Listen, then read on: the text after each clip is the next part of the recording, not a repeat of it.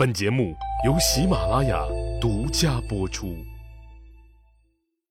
上一集里，我说到了郑国人准备反击韩国的事儿。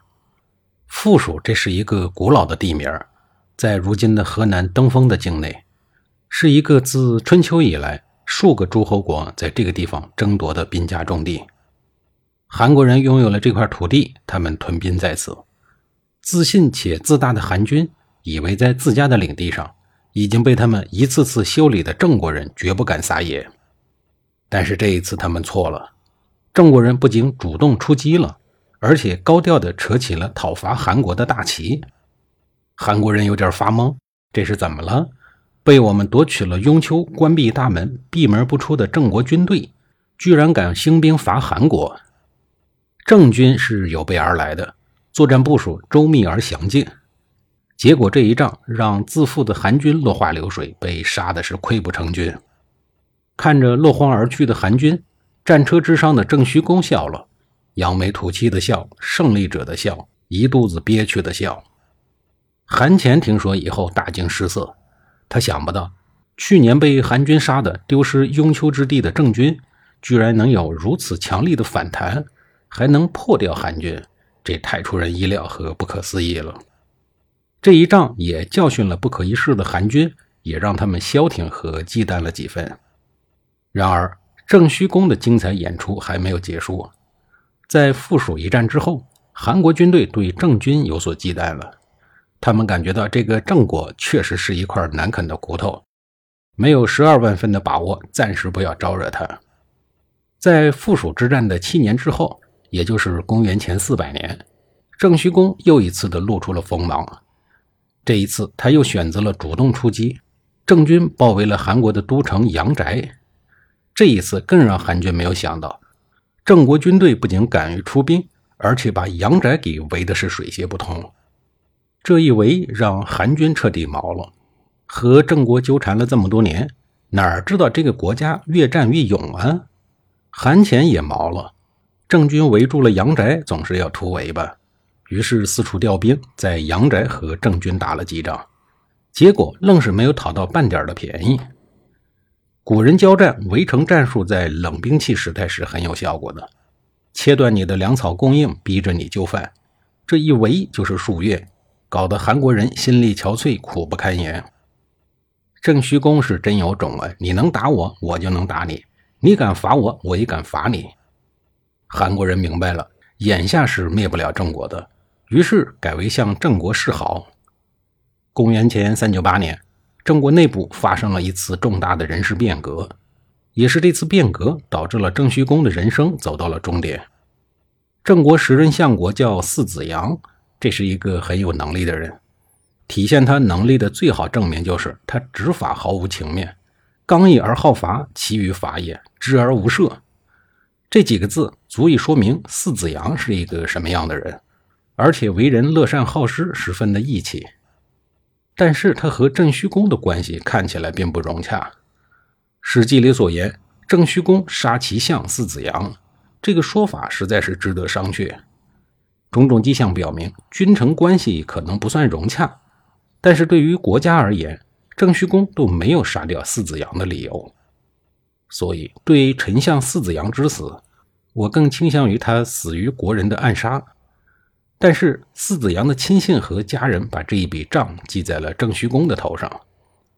公元前三九六年，也就是四子阳遇害后的两年，他的追随者憨子阳赶跑了郑虚公，然后憨子阳自立为君，试图在郑国进行法家治理。公子申利用疯狗造成的机会。率领怕被治罪的折公人而再度反叛，但是在公元前三九七年被杀了。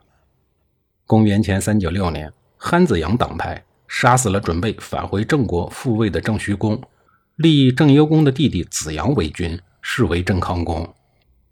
没有人知道，如果郑虚公不死，郑国会怎样？历史从来不相信假设，这是一个在郑国没落的晚期。唯一一个敢于和响当当的韩国人掰腕子的君主，他性格里的这些东西是令人惊叹的。到了郑康公执政的时候，郑国虽然还是一个国家，但内部已经分成了三个独立的政权。都城新郑、阳城、附属各自为政，各自虚弱。郑康公执政的第二年，附属地区反叛了郑国，主动归附了韩国。公元前三八五年，韩国趁势攻占了郑国的阳城地区。这样一来，郑国就只有国都新郑地区有势力残存了。韩国人为了灭郑国，苦苦等待了几十年，终于等来了最后一个利好的消息。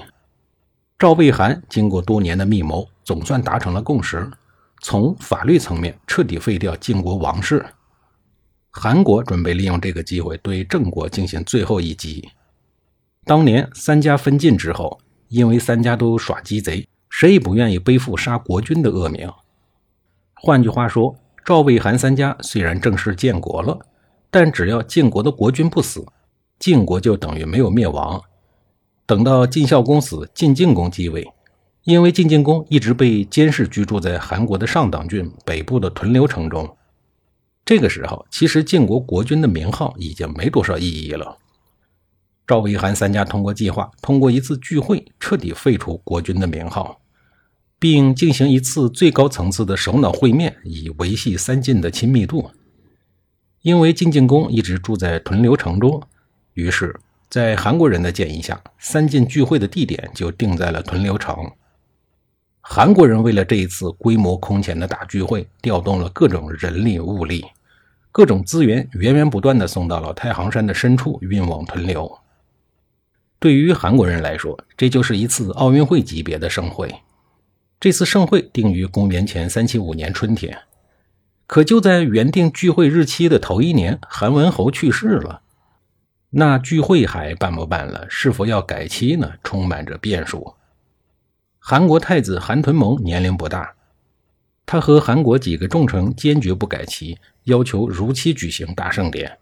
不但三晋兄弟到齐，还特邀郑康公参加。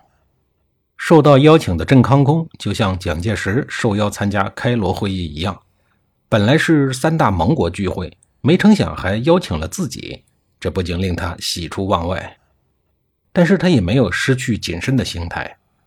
此番前来参会的他。统领郑国两万最精锐的大军，于这年的秋天北渡黄河，抵达了魏国的东郡，再继续北上到赵国的中牟，然后接着向西抵达韩国的北上党的屯留。下一集里，我继续给您讲这一届盛会又将被推向了怎样的高潮。